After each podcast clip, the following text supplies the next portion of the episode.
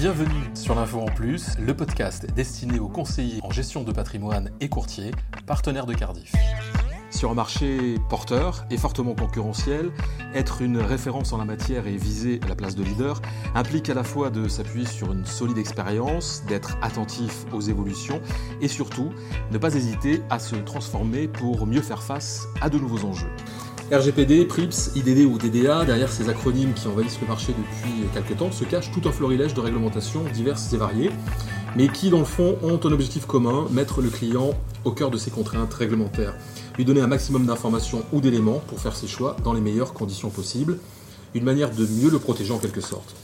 Entre en vigueur le 1er octobre 2018, IDD vise clairement la protection du consommateur. pour en parler aujourd'hui, nous recevons Caroline Jovet. Elle est juriste spécialiste dans la réglementation IDD chez BNP Paribas Cardiff et Gilles Sainte-Catherine, qui est le responsable IDD aux affaires institutionnelles de BNP Paribas Cardiff et qui a en charge la mise en place du programme. Donc euh, Caroline et Gilles, bienvenue, bonjour. Bonjour. Bonjour. Alors, euh, je vous pose la question à tous les deux, et vous répondrez tous les deux d'ailleurs aux questions que, je vais vous poser. Euh, quel est, déjà dans un premier temps, que signifie l'acronyme IDD ou DDA, suivant le cas? Alors, IDD, DDA, euh, deux acronymes, l'un anglais, l'autre français. IDD, Insurance Distribution Directive, c'est-à-dire la directive sur la distribution d'assurance. C'est donc un texte européen qui a été euh, adopté le 20 janvier 2016. Euh, mais IDD, c'est finalement plus qu'une simple directive, puisque c'est un ensemble de textes européens et français, ce qui rend les choses parfois un peu complexes pour entrer dans la matière. IDD, c'est donc une directive qui euh, comme toutes les directives, a été transposée en France par une ordonnance en mai 2018, complétée d'un décret en juin et d'arrêtés euh, qui continuent à être publiés, tout ça composant le nouveau Code des assurances français. Et à cet ensemble de textes français traduisant la directive en France s'ajoutent euh, deux textes européens qu'on appelle des règlements délégués, qui date du 20 décembre 2017 et qui, eux, s'appliquent directement en France en plus du Code des assurances. L'un sur la gouvernance des produits, le fameux POG dont on reparlera euh, sans doute tout à l'heure, et euh, un autre sur les règles spécifiques prévues pour les produits dits PRIP, c'est-à-dire pour faire simple, l'assurance vie. Et tout ce dispositif est entré en application au 1er octobre 2018. Euh, Donc un ensemble de textes assez, assez étoffé. Alors justement, Gilles Sainte-Catherine, euh, quand on entend euh, Caroline Jovet nous exposer toutes ces directives, on se dit c'est quand même quelque chose de très compliqué, non? La finalité de la directive s'inscrit dans la continuité des travaux des législateurs et régulateurs français. On ne part pas d'une page blanche en France, on y reviendra, mais il y a déjà un, dispositif euh, étoffé qui encadre les pratiques de, de conception et de distribution d'assurance. C'est une étape supplémentaire pour mieux matérialiser et mieux encadrer certaines pratiques qui existent déjà, qui méritait d'être mieux formalisé. D'accord. Alors, je le disais dans l'introduction, IDD a pour euh, fonction essentielle de renforcer la protection des, consommateurs, et c'est ce que vous évoquiez à l'instant également, euh, Catherine. Euh, mais alors, du coup, quels sont les grands principes, Caroline Jovet Quels sont les grands principes, et surtout, quels sont les principaux objectifs d'IDD en matière de protection et de renforcement de la protection des consommateurs? Alors, le premier principe, je dirais, c'est que IDD concerne tous les distributeurs. Alors c'est quelque chose qui n'est pas nouveau en France, mais qui par contre l'est parfois dans d'autres pays européens.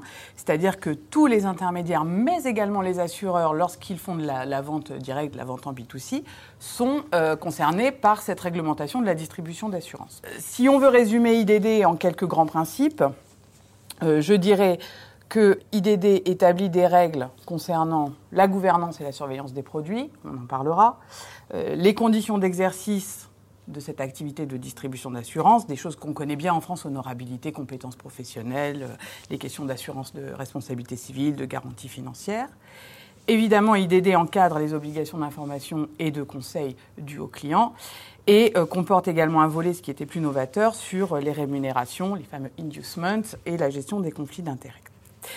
Cette directive, comme le disait euh, Gilles, euh, n'est pas la, première pierre euh, du cadre juridique de la distribution d'assurance. IDD est venu remplacer une directive européenne précédente sur l'intermédiation en assurance. Et donc, comme cette précédente directive, elle vise aussi, bien sûr, à établir des règles d'accès et d'exercice de l'activité qui soient mieux harmonisées entre, entre les États européens. Et puis son deuxième objectif, comme la précédente directive, c'est de renforcer la protection du consommateur, quel que soit le canal de distribution. C'est pour ça également qu'elle concerne tous les produits d'assurance, les produits d'assurance non-vie, les produits d'assurance vie, même si, comme je le disais tout à l'heure, il y a des règles spécifiques pour les produits d'assurance vie. Et donc, au final, euh, c'est ce que soulignait Gilles, cette réforme des règles de la distribution en France euh, n'est pas, je le crois, un Big Bang. Euh, on avait déjà une solide réglementation préexistante, les assureurs étaient déjà concernés. Donc au final, pas de grande révolution, même s'il y a des nouveautés qu'il ne faut pas sous-estimer, dont notamment la gouvernance produit, le fameux POG. Très bien. Gilles votre, votre point de vue justement sur, ce renforcement de, la protection. En tout cas, on a l'air de comprendre que c'est une harmonisation et pas de nouvelles règles vraiment qui se mettent en place. La démarche imposée par la directive prédispose de partir du client et de ses besoins. Bien sûr, ça tombe sous le sens. Le fait de, le dire et de l'inscrire dans, différents articles de la directive permet de sanctuariser le fait qu'on va organiser la conception et la distribution autour de l'intérêt et des besoins du client. Et c'est quelque chose d'assez novateur, en tout cas euh, d'un point de vue inscription dans, les textes réglementaires. Alors maintenant, nous allons parler de ce qu'on appelle l'évolution de la gouvernance produit, qui s'appelle, alors un nouvel acronyme, hein, GSP ou, Justement, vous en parliez tout à l'heure, Caroline. Et euh, cette gouvernance produit, ça concerne particulièrement le concepteur du produit, donc en l'occurrence, plutôt l'assureur. Alors oui, POG. POG pour Product Oversight Governance, si on veut le... dérouler, dérouler l'acronyme, et GSP pour cette traduction française, gouvernance et surveillance des produits. Euh, la gouvernance produit, donc. Alors, elle concerne euh, tous les produits d'assurance, donc vie et non-vie. Euh, mais je crois que c'est important de le préciser, elle ne concerne, cette nouvelle réglementation, que les nouveaux produits, c'est-à-dire les produits nouvellement commercialisés, ou alors des produits qui feront l'objet d'une modification euh, significative. Autrement dit, euh, pas euh, les nouvelles souscriptions de produits déjà commercialisés aujourd'hui, ce qui, dans les faits, réduit quand même, dans un premier temps, le périmètre concerné. Alors, POG, qu'est-ce que c'est? Qu'est-ce que c'est que ce nouveau dispositif? Ce sont d'abord et avant tout, effectivement, de nouvelles obligations pour les concepteurs de produits d'assurance, c'est-à-dire en règle générale les assureurs. Euh, on verra qu'en miroir, évidemment, se déclinent de nouvelles obligations aussi chez les distributeurs, euh, mais donc avant toute chose, euh, des obligations pour le concepteur. première obligation donc, des assureurs avec cette nouvelle réglementation, l'obligation de concevoir des produits adaptés à un marché cible, qu'il faut donc définir. Seconde obligation en regard de ce marché cible, définir une stratégie de distribution qui soit adaptée à ce marché cible donc tant en ce qui concerne le choix des modes de vente que des distributeurs, on peut par exemple euh, imaginer qu'on euh, considère que certains produits ne sont pas adaptés pour être vendus euh, par téléphone. Troisième volet, l'obligation pour le concepteur de suivre et de réexaminer régulièrement les produits selon une périodicité qu'il déterminera lui-même. Voilà, donc le, cas échéant, bah, de faire évoluer le marché cible, la stratégie de distribution, donc cette, idée de suivi dans le temps de la, de la vie du produit. Quatrième volet, et là on rentre dans les relations avec nos partenaires, euh, l'obligation d'informer les distributeurs. Alors, c'est essentiellement le règlement délégué dont je parlais tout à l'heure qui fixe le contenu des obligations POG. 95% de ce qu'il faut savoir sur le POG est dans ce règlement délégué. Donc euh, voilà, on peut plus se contenter de voir le Code des assurances français pour savoir ce quelles sont les règles, il faut aller lire euh, ce règlement. Et il ressort de ce règlement en matière d'information due aux distributeurs que euh, les concepteurs doivent donc les tenir informés des principales caractéristiques du produit, euh, des risques et des coûts du produit, du marché cible défini bien entendu, de la stratégie de distribution que le concepteur suggère et rajoute le texte de toutes les situations susceptibles d'entraîner un conflit d'intérêts portant préjudice au client.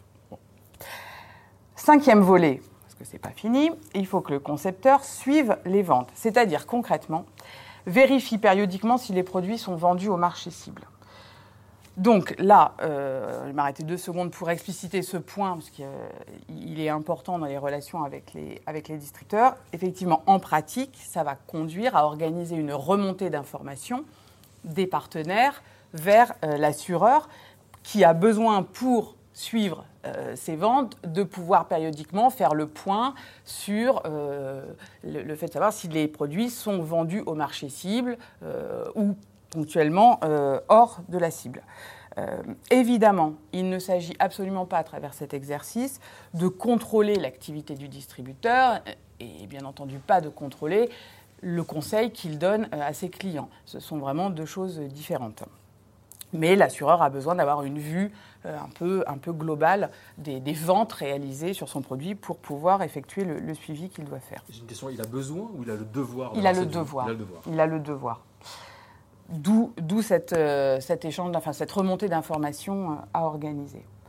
Voilà, ça ce sont les obligations du concepteur. Et puis bien entendu, ben, en miroir, on va retrouver les obligations prévues par le texte à la charge du distributeur, qui doit en principe ne commercialiser le produit qu'auprès du marché cible qui aura été défini par le concepteur. Je dis en principe parce que la vente hors cible n'est quand même pas euh, interdite, c'est-à-dire qu'au cas particulier, si le produit que le concepteur a imaginé pour telle cible se trouve adapté à un client qui n'est pas dans la cible, le partenaire a tout à fait le droit de le lui faire souscrire et il sera de sa responsabilité en cas de contrôle de pouvoir justifier, et là c'est le devoir de conseil qui entre en, en, ligne de compte, euh, pouvoir justifier pourquoi euh, pour ce client particulier le produit était tout à fait adapté, même si le client n'était a priori pas dans la cible.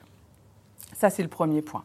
Donc, le distributeur doit en principe vendre auprès du marché cible. Le distributeur, évidemment, euh, a d'autres obligations. Alors, élaborer, euh, s'il souhaite élaborer sa propre stratégie de distribution, évidemment, elle devra être compatible avec celle euh, qui a été établie par le, par le concepteur.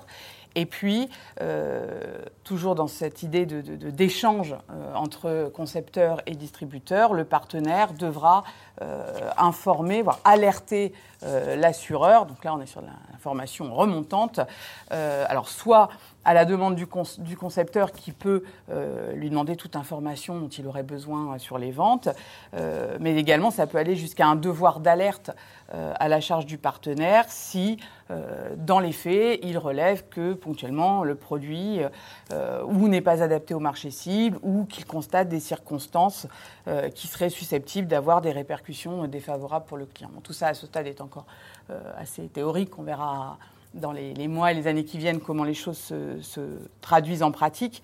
Mais enfin, voilà pour, pour les obligations vis-à-vis du, du concepteur. Et un dernier point, je pense, qui est important pour les partenaires, évidemment, tout ceci euh, doit être formalisé. Donc il y, a un aspect euh, euh, dispositif à écrire, à tracer, et il est, il est, expressément prévu par les textes qu'il doit y avoir au sein de chaque intermédiaire un dispositif formalisé et révisé régulièrement pour euh, couvrir euh, le suivi, euh, etc., des, produits.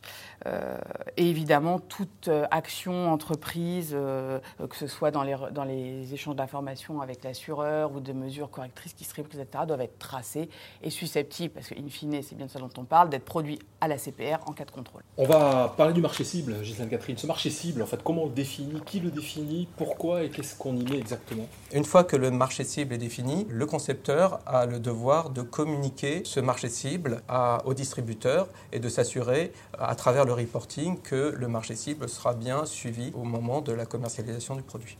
Voilà, donc c'est un cycle qui est organisé, qui est normé, euh, qu'il faut déployer, assez administratif. Il va obliger à davantage de précision et de partage de responsabilité entre le concepteur et le distributeur, surtout dans, les pratiques des grands assureurs de, la place. Et ce sont des process qui existent. Le marché cible, il est déterminé, que ce soit pour le concepteur produit ou pour le distributeur, par ses, par ses propres éléments. C'est, c'est le, par exemple, BNP Paribas Cardiff va choisir de définir les règles de son marché cible. Exactement. On a fait le choix chez BNP Paribas Cardiff d'aller vers un, niveau de granularité très, très large en termes de définition de marché cible pour les produits d'assurance vie, d'épargne, et qui répondent à des objectifs assez euh, macro, de, comme de constituer un capital en vue de financer un projet, de constituer euh, une épargne de précaution, de préparer sa retraite, de transmettre un capital ou de diversifier ses placements. Donc ce sont les grandes euh, orientations qui vont permettre de définir la granularité du marché cible. Ce marché cible soit aligné également avec le KID contrat de la réglementation PRIPS